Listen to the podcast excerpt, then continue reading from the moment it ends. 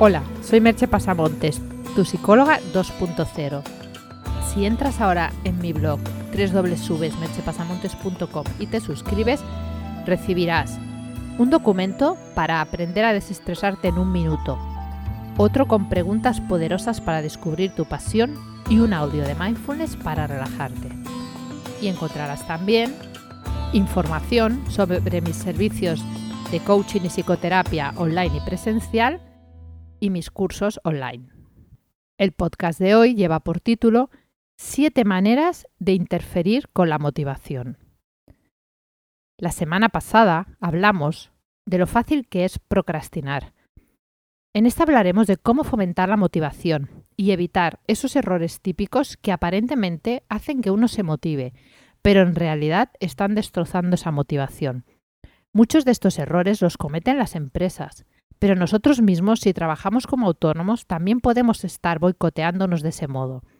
Porque la motivación es en realidad algo muy frágil, como una leve capa de hielo sobre un lago, que se quiebra si la pisas demasiado fuerte. Por eso hay que tratarla con el mimo que se merece. Alguien que ha tratado el tema con cariño y fundamento es Daniel Pink en su libro La sorprendente verdad sobre lo que nos motiva. En él nos explica que el método del palo y la zanahoria es decir, el refuerzo y el castigo, funciona solo a un nivel muy básico y en realidad puede acabar estropeando más la motivación que alentándola. Sobre todo cuando se trata de incentivos de tipo económico. Vamos a ver esas siete maneras en que el premio o el castigo pueden estropear la motivación verdadera. Primero hemos de pensar que la motivación es intrínseca. Hemos de definir que la motivación verdadera es la intrínseca, es decir, la que se siente por el propio placer de ejecutar una tarea. No depende de recompensas ni refuerzos externos, es un placer en sí mismo. Muchas veces sucede que una persona disfruta con un hobby e incluso paga dinero por hacerlo. Y si de repente ese hobby se convierte en un trabajo, le pagan por él, se convierte en una obligación y ya no lo disfruta del mismo modo. La obligación mata el placer.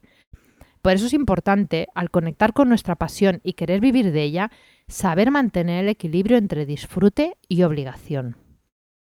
El alto rendimiento. En diversos experimentos se ha visto que las altas recompensas económicas pueden afectar el alto rendimiento. Cuando esperas conseguir mucho por hacer algo, la motivación pasa a ser externa, una búsqueda de la recompensa. Y eso se ha visto en situaciones experimentales que empeora el rendimiento. La persona está más preocupada de obtener la recompensa que de hacerlo bien. Una hipótesis no demostrada que se me ocurre es que lo que le sucede a algunos atletas cuando ya han conseguido ser número uno o medalla de oro, que esa misma motivación interfiere en la capacidad de volverlo a conseguir. Tienen la cabeza más centrada en repetir la recompensa que en hacer bien lo que saben hacer. Y eso interfiere en el rendimiento. La creatividad. Si te ofrecen una recompensa económica por resolver un problema de manera rápida, esa limitación temporal y las ganas de obtener la recompensa pueden ofuscar parte de tu creatividad. Sí, ya sé que digo cosas contraintuitivas, pero es lo que se ha visto experimentalmente. Crear problemas con la buena conducta. La recompensa económica puede hacer que una acción que haríamos voluntariamente, como donar sangre, dejemos de hacerla si no se nos paga por ello, como demuestra un experimento sueco. El pago económico enturbia el comportamiento altruista. También se ha visto que los altos incentivos económicos llevaron a muchos ejecutivos de grandes bancos a motivarse en la dirección equivocada, es decir, engañando a sus clientes. Hay que entender cuál es la motivación intrínseca de la conducta, por ejemplo, hacer el bien y premiarla con algún tipo de reconocimiento no económico, por ejemplo, unas horas de tiempo libre en el trabajo. La adicción a la recompensa. Una vez ofrecida la recompensa, el cerebro se acostumbra a ella y quiere la recompensa cada vez que ejecuta la tarea. Esto se ha podido ver experimentalmente. La recompensa hace segregar en el cerebro dopamina, que es un neurotransmisor que produce gratificación y placer, y se activa así el núcleo accumbens, uno de los centros de gratificación. El problema es que cada vez se necesita más recompensa para sentir la misma gratificación. El problema con fomentar el pensamiento a corto plazo. Un incentivo que empeora el rendimiento, nos lleva a ansiar la recompensa y nos hace incurrir en conductas poco éticas, es lógico que fomente el pensamiento a corto plazo. Y ya sabemos qué ocurre cuando se toman las decisiones mirando solo delante de nuestras narices y por nuestro propio beneficio. Y si no podemos imaginar, imaginarlo, Miremos lo que está sucediendo con el cambio climático. ¿Quiere decir esto que las recompensas o castigos externos no tienen ningún impacto sobre la motivación?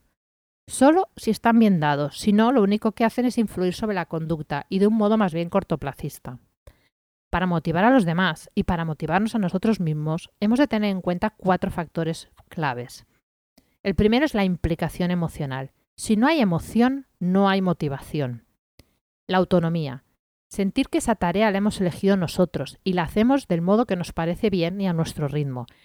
Si trabajas por tu cuenta, lo tienes solucionado. Si trabajas para otro, deberás poderlo resolver con el otro. El dominio. Sentir que puedes ir mejorando en la tarea, que vas aprendiendo, que no estás estancado en un mismo punto. Sucede lo mismo que con el punto anterior. Te será más fácil hacerlo si trabajas para ti mismo. Y la intención. Saber que lo que haces tiene una finalidad, sirve para algo, oyendo un poco más lejos, es el cambio que quieres ver en el mundo a través de ti. Este es uno de los puntos claves del curso online Dueño de tus emociones, capitán de tu destino. Esto no quiere decir que no debamos ser remunerados por lo que hacemos, ese no es el mensaje. Quiere decir que la motivación está antes de eso. El cobro viene después de la motivación y es como un extra. Es el valor añadido que supone hacer lo que de verdad te gusta realizar desde el corazón. El verdadero premio es poder hacer aquello por lo que de verdad estás motivado.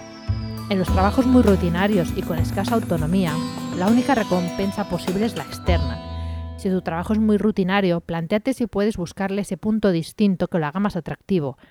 Y si es imposible hacerlo, piensa si podrías hacer otra cosa, por lo menos en tu tiempo libre. O aunque sea de manera voluntaria. Gran parte de la satisfacción vital proviene de hacer cosas que nos conecten con nuestros intereses y motivaciones, sean pagadas o no. No te olvides de eso. Solo te puedo hacer una pregunta. ¿Qué te motiva realmente?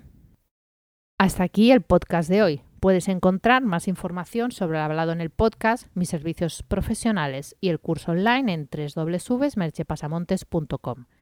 Nos vemos o nos oímos en el próximo podcast. Bye bye.